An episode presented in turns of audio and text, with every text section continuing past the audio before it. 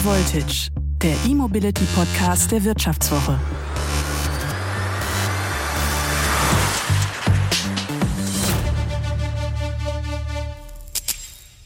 Hi, mein Name ist Theresa Raufmann und Sie hören High Voltage.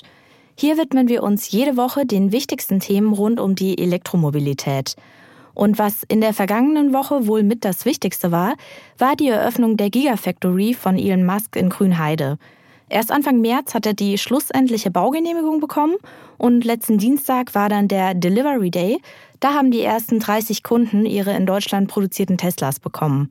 Musk ist dafür eigens nach Deutschland angereist und zu Gast waren auch Olaf Scholz und Robert Habeck. Teslas Gigafactory ist auch insgesamt für die ganze Region bedeutend, weil auch viele Zulieferer von der Ansiedlung profitieren. Und Musk hat schon angekündigt, dass er dort eine Reihe von spannenden Fahrzeugen bauen will. Bisher baut er in Deutschland nur das Model Y. Wer den ID5 von Volkswagen vorbestellt hat, der muss etwas länger darauf warten, denn VW hat am Freitag bekannt gegeben, dass die Markteinführung von dem Auto um ein paar Wochen verschoben würde auf Mai statt wie geplant April. Seit Ende Januar wird das Modell, also der ID5 in Zwickau, schon in Serie produziert. Aber wegen dem Krieg in der Ukraine stand die Produktion einige Zeit still, weil vor allem Kabelbäume aus der Ukraine gefehlt haben. Und damit hat auch Renault zu kämpfen. Deutsche Renault-Händler nehmen vorübergehend keine Bestellungen mehr für E-Autos und Plug-in-Hybride an. Das klingt jetzt erst einmal nach schlechten Neuigkeiten für die E-Auto-Branche. Deshalb wollen wir den Blick jetzt mal aufs Positive lenken. Denn wenn man sich mal die hohen Spritpreise anschaut, ich meine klar, die Bundesregierung, die senkt die jetzt zwar kurzfristig, aber doch wird für viele Verbraucher der Umstieg aufs Elektroauto immer attraktiver. Gerade mit den hohen Subventionen wie der Umweltprämie beim Kauf oder der Befreiung von der Kfz-Steuer. Und jetzt auch neu dabei die Treibhausgasminderungsquote, kurz die THG-Quote. Damit können E-Autofahrer jährlich nochmal zwischen 250 und 400 Euro verdienen. Und das einfach so, ohne irgendwas zu tun. Was das überhaupt für eine Quote ist, warum es sie gibt und wie Elektroautobesitzer an ihr Geld kommen, darüber habe ich mit Florian Hähnle vom Ökostromanbieter Polarstern gesprochen. Seit diesem Jahr können E-Autobesitzer bei ihm auch die THG-Quote einreichen. Wer mehr zum Thema E-Auto und weiteren spannenden Trendthemen erfahren möchte, sollte die neue Wirtschaftswoche lesen. Alle Podcast-Hörerinnen und Hörer erhalten die Wirtschaftswoche exklusiv zum halben Preis. Bleiben Sie top informiert und sichern Sie sich jetzt die Wirtschaftswoche zum Vorteilspreis. Unter vivo.de slash highvoltage-abo. Den Link finden Sie auch in den Show Notes.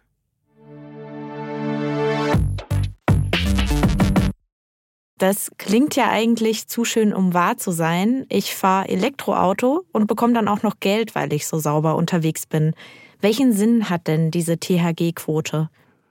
Also die grundsätzliche Idee der THG-Quote ist, und es betrifft nicht nur jetzt die Elektromobilität, sondern den gesamten Treibstoffmarkt, dass man erneuerbare Treibstoffe ähm, fördert. Also es gibt schon immer Quoten, die meisten kennen es wahrscheinlich von E10, da gab es ja die große Diskussion, oder von Biodiesel, ähm, die äh, die Mineralölkonzerne den konventionellen Kraftstoffen beimischen müssen, um eben erneuerbare Energien auch in den Kraftstoffmarkt zu bringen. Und genauso ist es auch bei der THG-Quote für Elektroautos.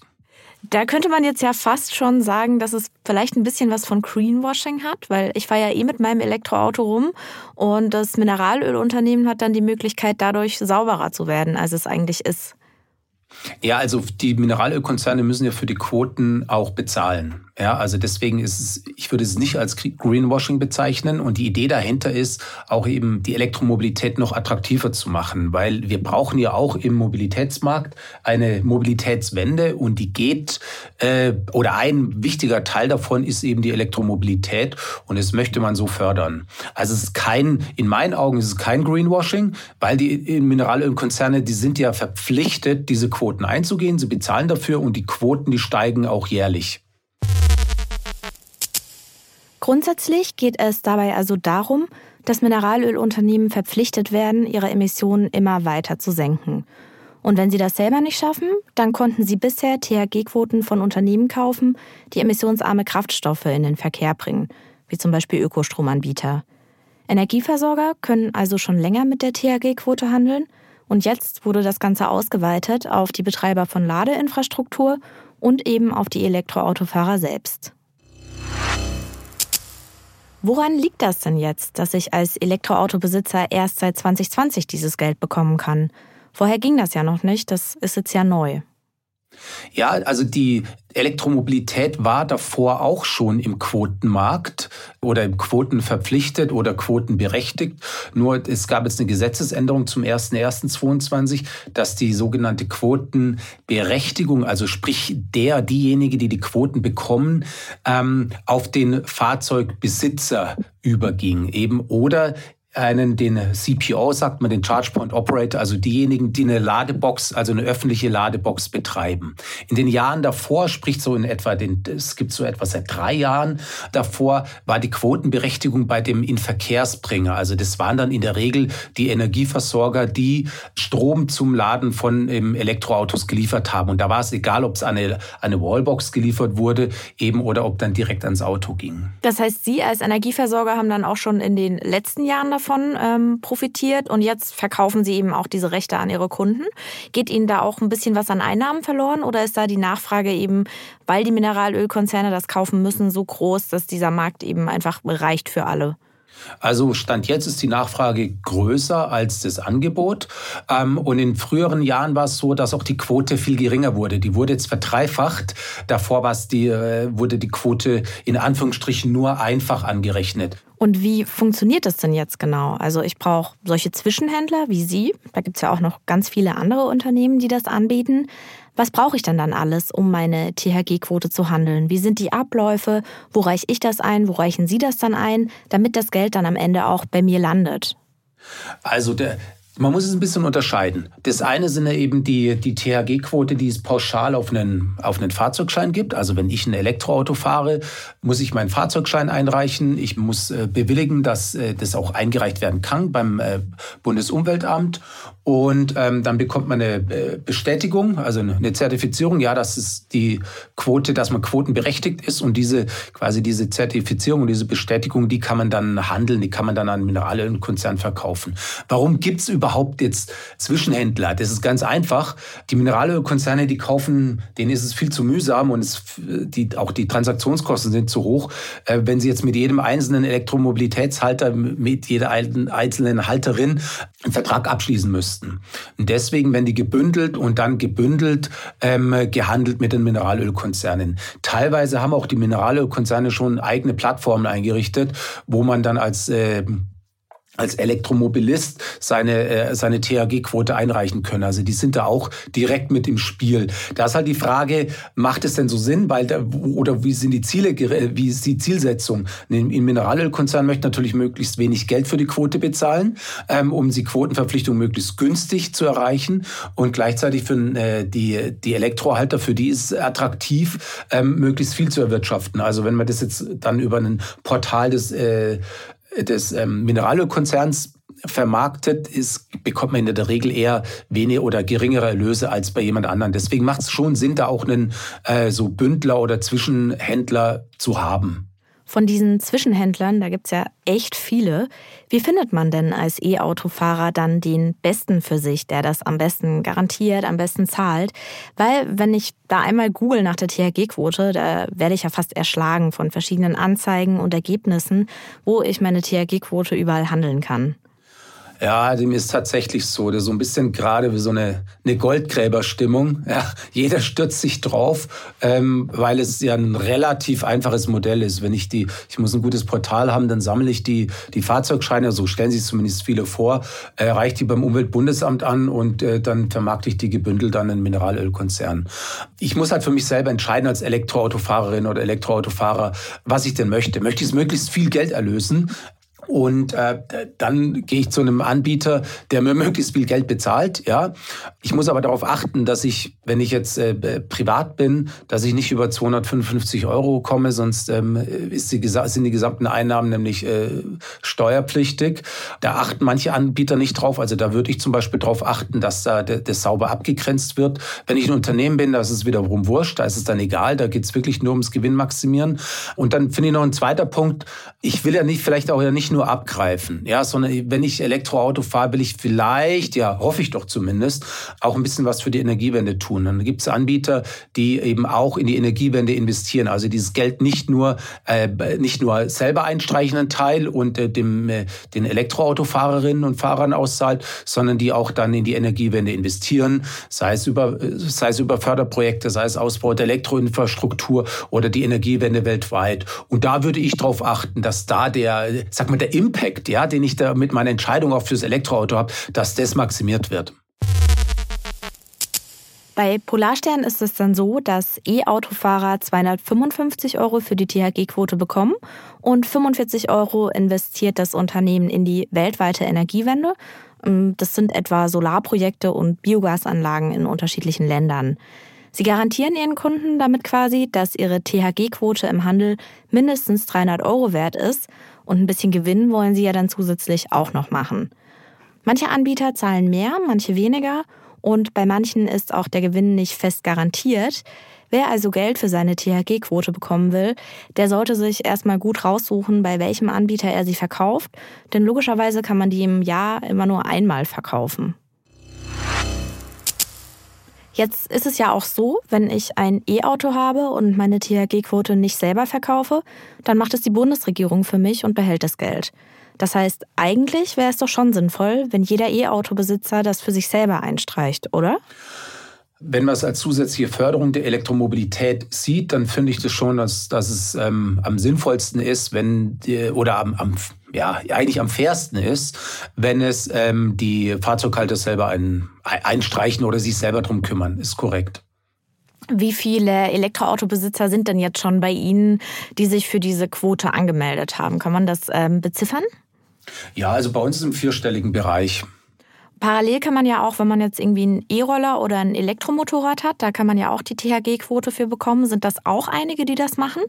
Das ist tatsächlich noch, weil es relativ neu ist, ähm, im Werden. Ja, kann man, also man kann es bei uns einreichen, aber das ist noch ähm, verschwindend gering. Also ich denke, da setzt das Bewusstsein auch erst noch ein.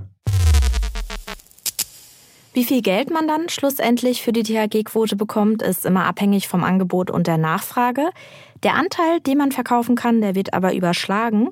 Das Umweltbundesamt schätzt den durchschnittlichen Stromverbrauch von E-Autos ein und berechnet dann auf dieser Basis die handelbaren Quotenanteile. Darüber kommt das Amt dann eben darauf, dass ein E-Auto im Schnitt ungefähr 2000 Kilowattstunden Strom verbraucht und damit ungefähr 350 Kilogramm CO2 einspart. Das wird dann mit dem Faktor 3 multipliziert, sodass E-Autofahrer Quotenanteile für gut eine Tonne CO2 handeln können. Es ist ja auch die Sache, wie das jetzt überhaupt berechnet wird, was man im Endeffekt bekommt. Das ist ja doch eher so ein größerer Überschlag, wie viel ein Elektroauto im Schnitt verbraucht.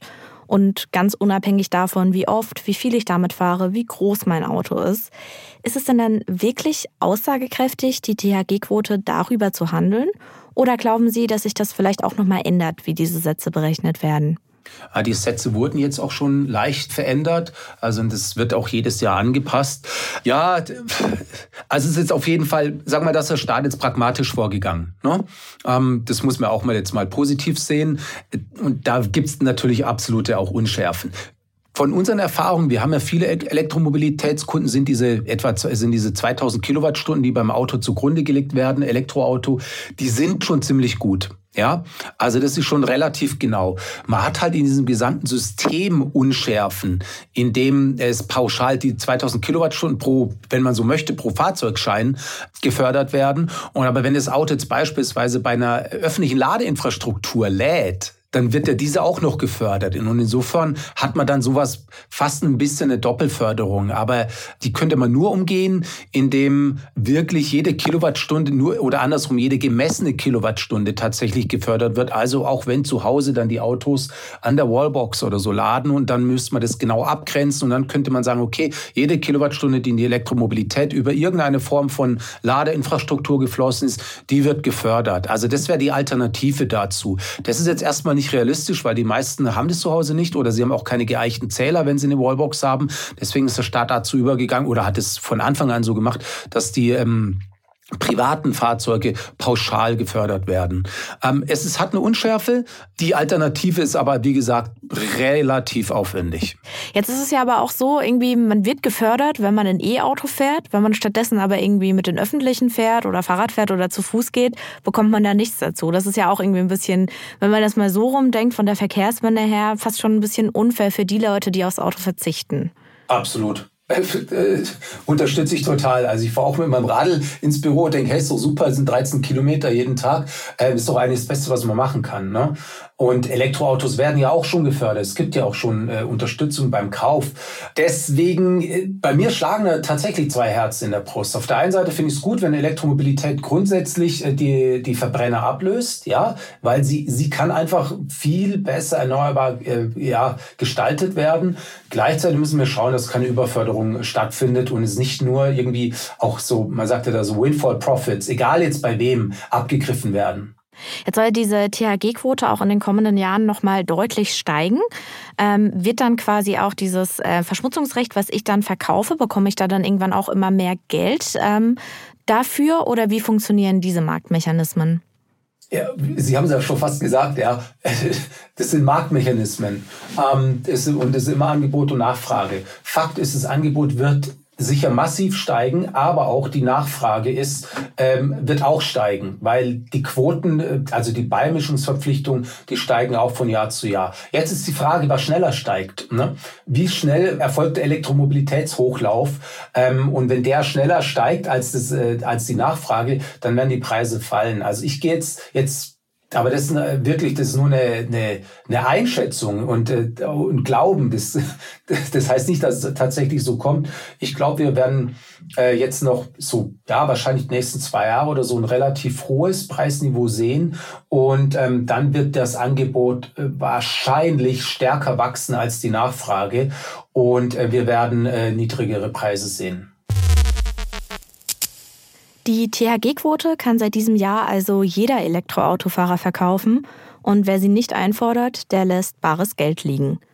Wie sich die Zahlungen dann tatsächlich über die nächsten Jahre entwickeln werden, bleibt abzuwarten. Aber immerhin ist das ein weiteres Instrument, das den Umstieg aufs E-Auto attraktiv macht, neben den hohen Preisen an den Tankstellen. Ich hatte mal wieder großen Spaß dabei, diesen Podcast zu moderieren. Ich hoffe, Ihnen ging es beim Zuhören ähnlich. Schalten Sie doch auch das nächste Mal wieder ein. Diese Folge wurde produziert von Anna Hünscheid und Florian Högerle.